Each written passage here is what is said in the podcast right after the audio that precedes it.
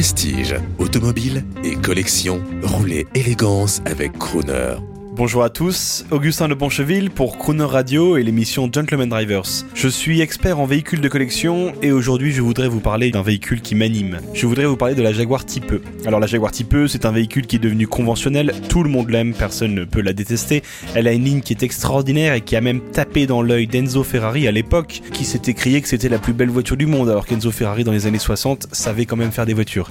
Pour vous citer, Ferrari 250 GT Lusso, Ferrari 250 GT châssis court, vraiment des formidable, mais la Jaguar Type lui a tapé dans l'œil. La Jaguar Type E, c'est rien pour moi et l'une des voitures les plus réussies. Effectivement, c'est lourd, effectivement, c'est pas forcément d'une fiabilité extraordinaire, c'est sujet à la rouille, mais c'est une voiture à aimer. La première fois que je suis monté dans une Jaguar Type c'était une Jaguar Type série 1. C'était un cabriolet animé d'un moteur 4 litres 2. C'est peut-être pour moi la Jaguar Type la plus amusante à conduire parce que c'est une voiture qui est absolument magnifique. Les séries 2, les séries 3 ont un petit peu été euh, disgraciées par, euh, par, les normes américaines. Et euh, la première fois que je suis monté dedans, j'ai ouvert cette porte, je me suis assis dans ce baquet significatif des Jaguar Type. J'ai mis la clé au milieu du tableau de bord, tout recouvert de cuir noir. C'était une voiture qui était noire, intérieur noir, donc une configuration sublime. Et j'ai tourné la clé j'ai appuyé sur le bouton start. Le 6 cylindres a vrombi devant moi. C'est une voiture vraiment qui est absolument formidable. On ressent tout.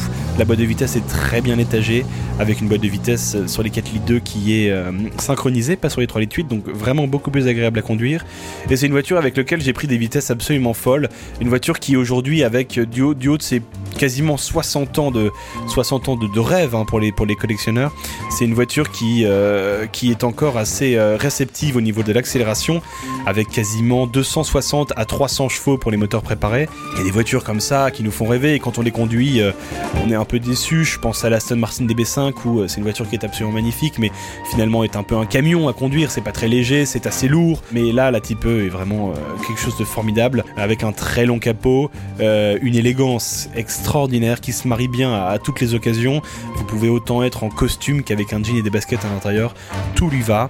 C'est une voiture qui, pour moi, est, la quintessence du cabriolet anglais d'après-guerre avec un moteur vraiment intéressant qui subsistera dans la gamme Jaguar parce qu'on le retrouve encore euh, sous les capots des, des Mark 10, des Mark 10 comme on dit en Angleterre, avec euh, ce 4 litres 2 euh, qui est à la fois souple, à la fois puissant quand on en veut.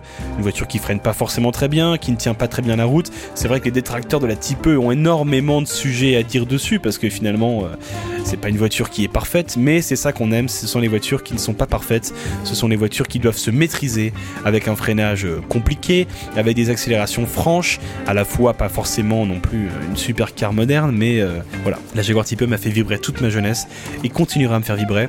Et j'espère qu'un jour, j'aurai la fierté de pouvoir ouvrir mon garage et que je trouverai en face de moi les feux caractéristiques en olive de la Jaguar Type série 1.